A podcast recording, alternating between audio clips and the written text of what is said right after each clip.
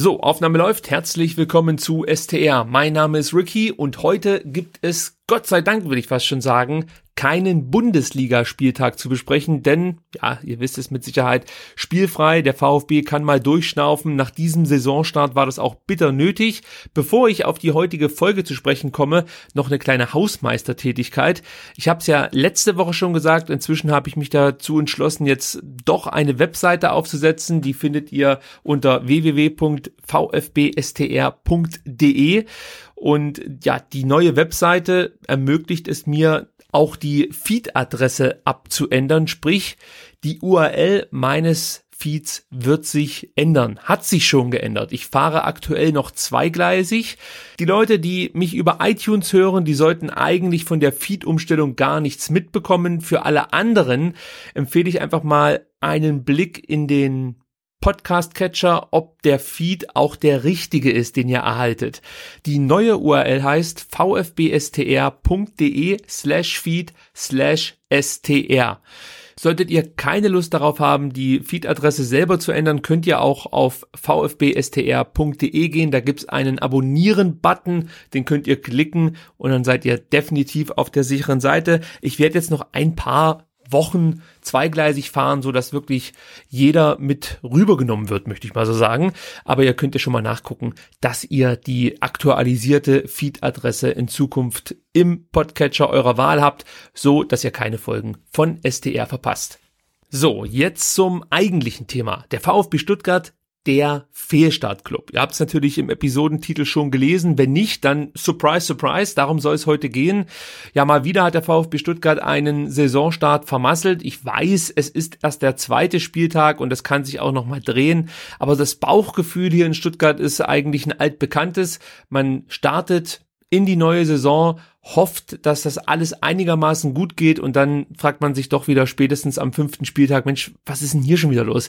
Wir haben schon wieder den Karren an die Wand gesetzt und dann geht hier in Stuttgart natürlich schnell die Angst um, Mensch, verlieren wir wieder im November einen Trainer? Stehen wir wieder vor dem x-ten Neuanfang? Die Fragen kann ich natürlich nicht beantworten obwohl eigentlich kann ich diese Fragen beantworten, aber vielleicht verschiebe ich das auf eine andere Folge. Aber ich habe mir mal die letzten 15 Jahre angeschaut und habe geguckt, wie oft lief es eigentlich schief? Also wie oft haben wir den Saisonstart vermasselt und was war anders, als wir den Saisonstart nicht vermasselt haben? Sprich, heute wird's etwas zahlenlastiger. Ich hoffe, ich kann es trotzdem so aufbereiten, dass es jeder nachvollziehen kann. Am Ende versuche ich natürlich ein Fazit zu ziehen, beziehungsweise versuche ich eine Antwort darauf zu finden, wieso der VfB Stuttgart sich immer an den ersten Bundesligaspieltagen so schwer tut und hinten raus dann eher die PS auf den Boden bekommt. Also, jetzt mal zu meinen wahnsinnigen Erkenntnissen. Zunächst möchte ich euch mal sagen, was für mich ein Saisonstart ist. Der umfasst nämlich die ersten fünf Spieltage. Das ist erstmal was Grundsätzliches, was wir vorab klären müssen, damit ihr überhaupt wisst, was ich meine, wenn ich sage, der VfB ist ein chronischer Fehlstarter. So, dann habe ich geschaut, wie lange ist es eigentlich her, dass der VfB mal zwei Spielzeiten in Folge solide bis gut gestartet ist. Und für mich ist ein guter Saisonstart, wenn du mehr als neun beziehungsweise zehn Punkte aus den ersten fünf Spielen holst. Und das letzte Mal, dass der VfB zwei Spielzeiten in Folge dieses Kunststück vollbrachte, liegt, es ist fast schon unglaublich, 15 Jahre zurück. 2003, 2004 schaffte man das, elf Punkte aus den ersten fünf Spielen, Platz zwei unter Felix Magath und gleiches gelang in der Folgesaison 2004, 2005 unter Matthias Sammer. Auch hier holte der VfB elf Punkte und landete auf Platz zwei. Nach diesen zwei Spielzeiten hat es der VfB nur noch ein einziges Mal geschafft, mehr als sieben Punkte aus den ersten fünf Spielen zu holen und das war 2008, 2009 unter Armin Fee. Also das ist meiner Meinung nach schon eine Ansage. So, jetzt schauen wir einfach mal, was ist schiefgelaufen in den letzten Jahren.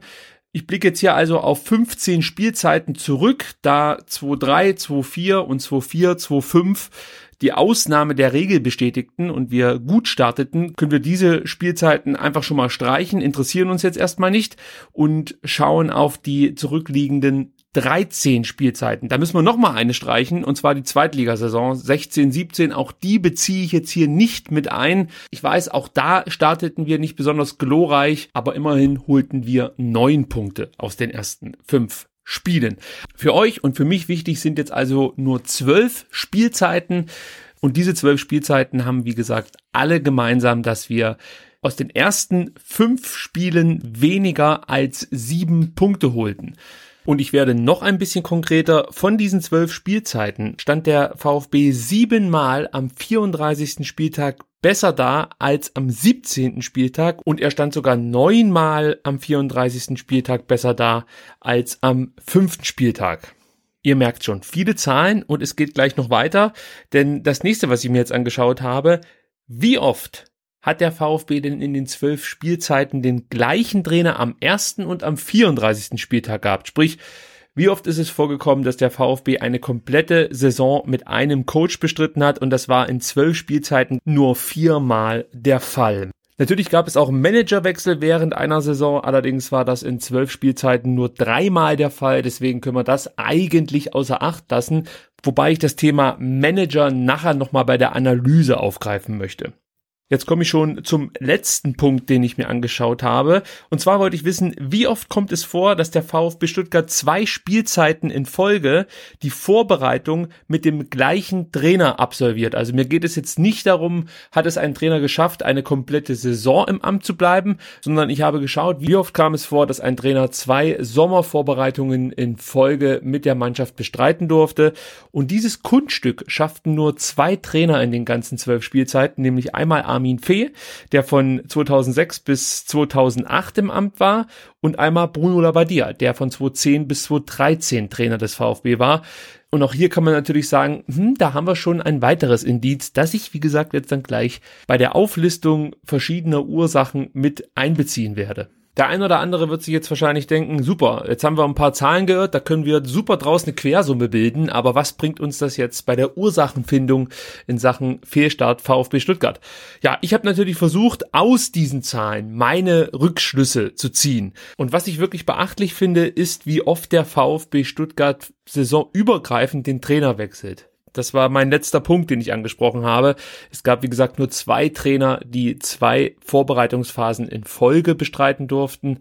Und ich glaube, hier können wir mal ansetzen. Der VfB wechselt relativ zuverlässig im Oktober, November, Dezember den Trainer. Das hat sich über die 15 Jahre so hinweggezogen. Und dann hast du den Effekt, dass ein neuer Trainer vor die Mannschaft tritt und die Spieler aus irgendwelchen Gründen wieder motiviert sind. Die geben alles. Wir legen eine phänomenale Rückrunde hin. Also bei der Aufarbeitung dieser Zahlen hat es mir manchmal wirklich die Sprache verschlagen, wie viel Rückrundenpunkte der VfB holen konnte. Es ist wirklich unglaublich. Und man fragt sich dann natürlich, wieso können sie diesen Schwung nicht mit in eine neue Saison nehmen. Und vielleicht liegt es daran, dass dann in der Sommerpause, in der Transferperiode neue Spieler verpflichtet werden. Die alten Spieler etwas enttäuscht sind, dass sie vom Trainer nicht mehr berücksichtigt werden. Dabei waren es doch sie, die die Kohlen aus dem Feuer geholt haben. Und die Neuen, die kommen zum VfB, haben die letzten Monate vielleicht vom Fernsehen mitverfolgt, gesehen, wie der VfB eigentlich jeden besiegt hat in der Rückrunde und gehen davon aus, dass sie jetzt zu einer vermeintlichen Top-Mannschaft kommen, beziehungsweise zu einer Mannschaft, die weit von den Abstiegsrängen entfernt ist. Und wenn es dann ernst wird und die ersten Pflichtspiele anstehen, fehlen vielleicht ein paar Prozent. So könnte ich mir das vorstellen, dass es damit was zu tun hat. Also sprich, die häufigen Trainerwechsel, die beim VfB stattfinden, sorgen nicht nur dafür, dass es ständig neue Systeme gibt, sondern sorgen auch dafür, dass die Spieler, die in der Rückrunde noch den Verein vor einem möglichen Abstieg bewahrt haben, sich dann wiederum in der darauffolgenden Hinrunde nicht mehr wertgeschätzt fühlen, die vielleicht dann wegen Neuverpflichtungen plötzlich sich auf der Bank wiederfinden, vielleicht sogar fast schon ein bisschen schmollen zurückziehen. Und die neuen Spieler, die gekommen sind, die gehen ja davon aus, dass alles so weiterläuft, wie es in der Rückrunde lief. Und da sind wir bei dem nächsten Punkt, den ich anführen möchte. Und da hat Mario Gomez was ganz Interessantes gesagt, nämlich nach der Bayern-Niederlage meinte er sinngemäß, dass man vielleicht beim VfB so ein bisschen dachte, dass alles so weiterlaufen wird, wie es in der Rückrunde lief. Sprich, irgendwie wird man vorne das Tor schon machen und hinten haben wir ja eine gute Abwehr. Und plötzlich erkennst du, nee, so einfach ist es nicht mehr. Vielleicht hat der VfB einen zu großen Anteil an Mitläufern in der Mannschaft. Auch da müsste man natürlich jetzt mal über die Jahre hinweg nachforschen, wie viele sogenannte Führungsspieler der VfB dann immer in seinen Reihen hatte. Was waren das für Typen? Was waren das für Spieler? Lag es vielleicht am Spielermaterial? Das ist natürlich auch was, da kann man Abhilfe schaffen. Man könnte natürlich versuchen, solche Spieler zu verpflichten, aber ich bin mir fast sicher, dass das nicht der einzige Punkt ist, warum der VfB immer zum Saisonstart Probleme hat. Denn ansonsten würde sich das nicht über 15 Jahre hinwegziehen, beziehungsweise über 13 Jahre hinwegziehen. Ich vermute, dass wir in diesen 13 Jahren genügend Spieler dabei hatten, die qualitativ was auf den Platz bringen konnten, aber auch von ihrer ganzen Art, von ihrem Auftreten die richtige Mentalität verkörpert haben. Versteht mich da jetzt nicht falsch, ich möchte den Spielern kein Alibi geben, aber vermutlich liegt es nicht nur an den Spielern selber, sondern ich komme zum nächsten Punkt. Die Trainer spielen eine ganz entscheidende Rolle. Wir haben oft den Trainer gewechselt und jeder Trainer hat ein eigenes Konzept, hat eine eigene Art Fußball zu spielen und hat vielleicht sogar Spieler im Kopf, mit denen er sein Wunschsystem umsetzen möchte, mit denen er sich taktische Verbesserungen erhofft und diese Wünsche werden dann an die jeweiligen Sport Direktoren, Sportvorstände, Manager herangetragen. Die sind unter Umständen sehr dankbar für die gerettete Vorsaison und verpflichten vielleicht den ein oder anderen Spieler, den sie sonst nicht zum VfB geholt haben, aber der Trainer wünscht sich diesen Spieler eben. Was ich damit sagen will, ist, wenn jeder Trainer, der den VfB in den letzten Jahren in der Rückrunde gerettet hat, zwei Wünsche frei hatte, dann kommen da schon eine Menge Spieler zusammen, die wir vielleicht so nicht verpflichtet hätten. Das hat dazu geführt, dass wir einen sehr aufgeblähten Kader mit unterdurchschnittlichen Spielern hatten. Ich bin der Meinung, nach dem Abstieg hat sich das deutlich verbessert. Der Kader wurde zurechtgestutzt, so möchte ich es mal sagen. Aber wirklich bis zur Abstiegssaison hin, da musste man sich wirklich manchmal verwundert die Augen reiben, wen wir da alles noch im Kader hatten und wen wir auch neu dazugeholt haben. Also auch hier, das habe ich ja vorhin schon angedeutet, muss man die Manager mit in die Pflicht nehmen, die vielleicht hier dann zu häufig Spielertransfers zum einen getätigt haben, von denen sie selber nicht 100% überzeugt waren und zum anderen sich dann auch von ihren Scouts äh, falsch beraten lassen haben und einfach falsche Entschlüsse getroffen haben. Ich kann wie ihr auch nur mutmaßen, aber die Manager, Sportdirektoren, Vorstand Sport nehme ich hier definitiv mit ins Boot. Da hätte man früher vielleicht mal dem ganzen Transferirrsinn einen Riegel vorschieben müssen und sich erstmal von Altlasten trennen müssen, bevor man neue vermeintliche Talente an Land zieht. Wir halten also fest, es liegt an der sportlichen Führung, es liegt an den jeweiligen Trainern, es liegt an den neuen Spielern und es liegt an den alten Spielern. Wer fehlt noch? Richtig, wir, die Fans, auch wir sind Teil des Problems, denn als ich mich hier mit diesem ganzen Thema beschäftigt habe, bin ich auf ein Interview von Simon Rolfes gestoßen. Simon Rolfes kennt ihr natürlich langjähriger Profi bei Bayern 04 Leverkusen, Nationalspieler, also ein gestandener Fußballer, der viel erlebt hat. Der wurde in einem Interview befragt, wie sich denn das Murren und Pfeifen auf der Tribüne zum Beispiel auf seine Leistung ausgewirkt hat. Und als ich Simon Rolfes da so zugehört habe, fühlte ich mich schon so ein bisschen an manch eine Situation im Neckarstadion erinnert.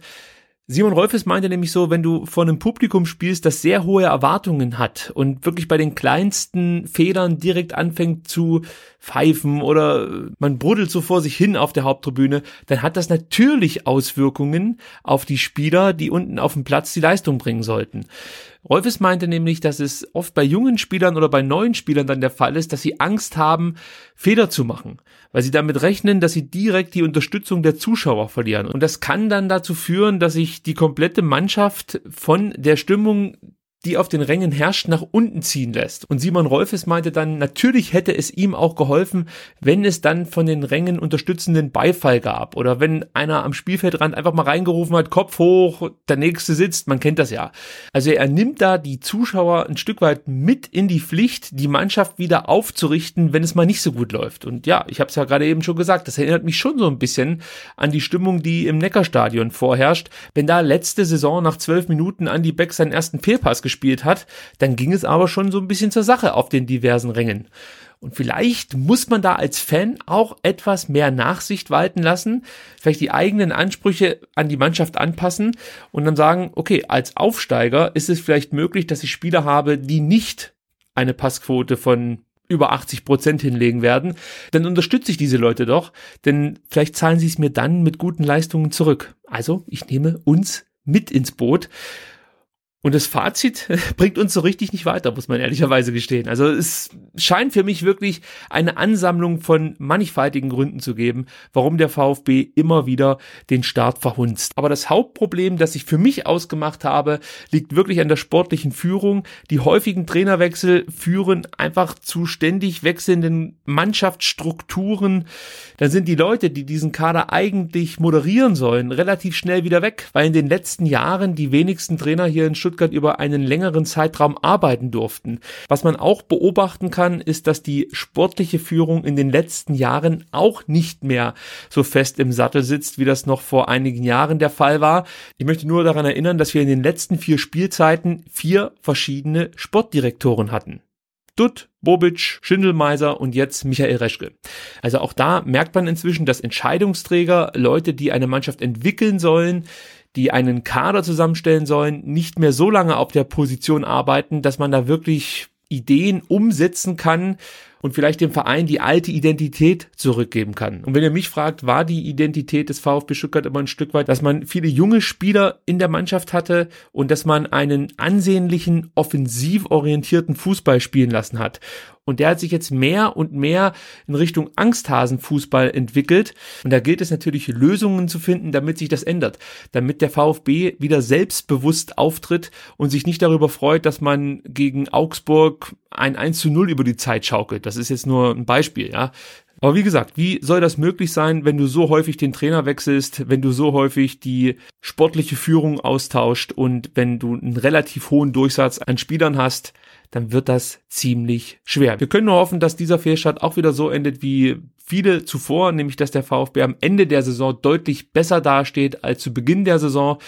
Wenn das nicht der Fall ist, wird schwierig, denn Platz 18 ist ja zumindest nach unten hin kaum noch zu toppen.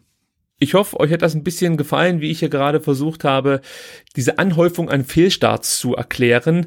Wenn das der Fall war, dann schickt mir doch einen Tweet an VfBSTR auf Twitter und lasst mich wissen, was ihr von meinen Theorien haltet. Habt ihr vielleicht andere?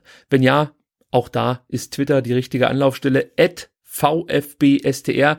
Bis auf weiteres werde ich auf vfbstr.de die Kommentarfunktion nicht freischalten, weil ich mich einfach mit diesen DSGVO-Richtlinien noch nicht ausreichend vertraut gemacht habe. Sobald es der Fall ist, werde ich auch auf der Webseite die Kommentarfunktion freischalten und dann können wir da miteinander so ein bisschen über das diskutieren, was ich hier von mir gebe.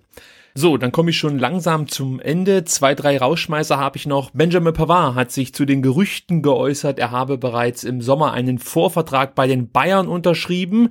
Und zwar sagte Benjamin, es sind Journalisten, die sagen, dass ich schon bei den Bayern unterschrieben habe, doch ich bin in Stuttgart und dort geht es mir gut. Ich habe nirgendwo unterschrieben, mein Karriereplan sah es immer vor, noch ein Jahr in Deutschland zu bleiben. Ich bin hier in einem sehr großen Verein mit fantastischen Fans. Dieser Club ist eine Familie, das ist das, was ich brauche. Also das klingt doch schon mal nicht schlecht, klingt aber andererseits auch deutlich danach, dass Benjamin Pavard nach dieser Saison den VfB verlassen wird.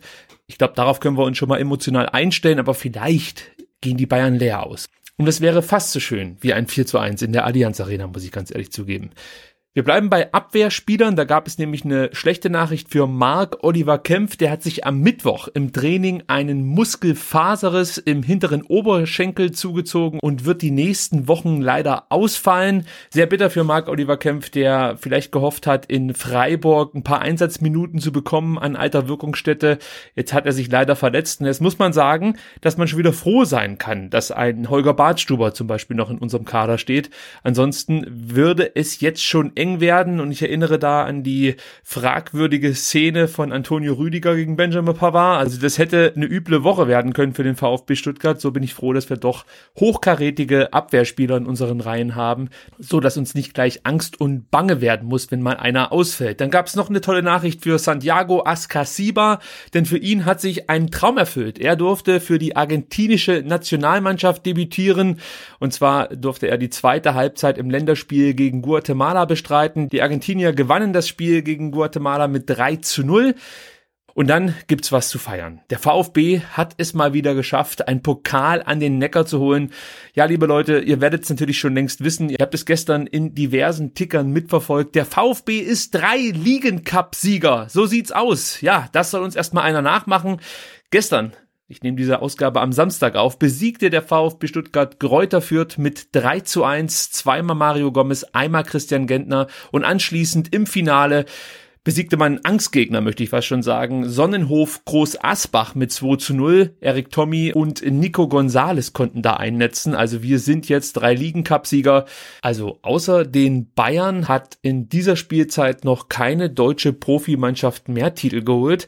Vielleicht bekommen wir dafür auch so einen kleinen Trikotaufnäher. Großer Erfolg für den VfB Stuttgart. Drei Ligen-Cup-Sieger.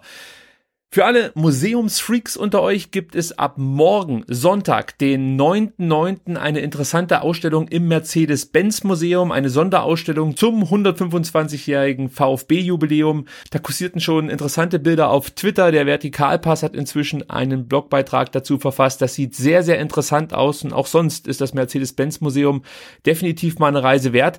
Letzte Nachricht für heute. Ich habe letzte Woche so ein bisschen eingefordert, dass der VfB Stuttgart endlich mal klare Kante gegen rechts zeigt. Der Verein lässt mit einem Statement weiter auf sich warten, aber der Präsident Wolfgang Dietrich hat klargestellt, der VfB Stuttgart steht für Vielfalt und Toleranz und lehnt Rassismus sowie Diskriminierung kategorisch ab. Das ist ja zumindest ein Wortbeitrag, mit dem ich mich erstmal abfinden möchte. Das war's jetzt für heute.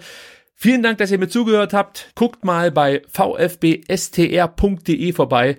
Und dann würde ich sagen, hören wir uns nächste Woche wieder. Am besten mit den ersten drei Punkten der Bundesliga-Saison 2018-2019. Bis dahin, tschüss.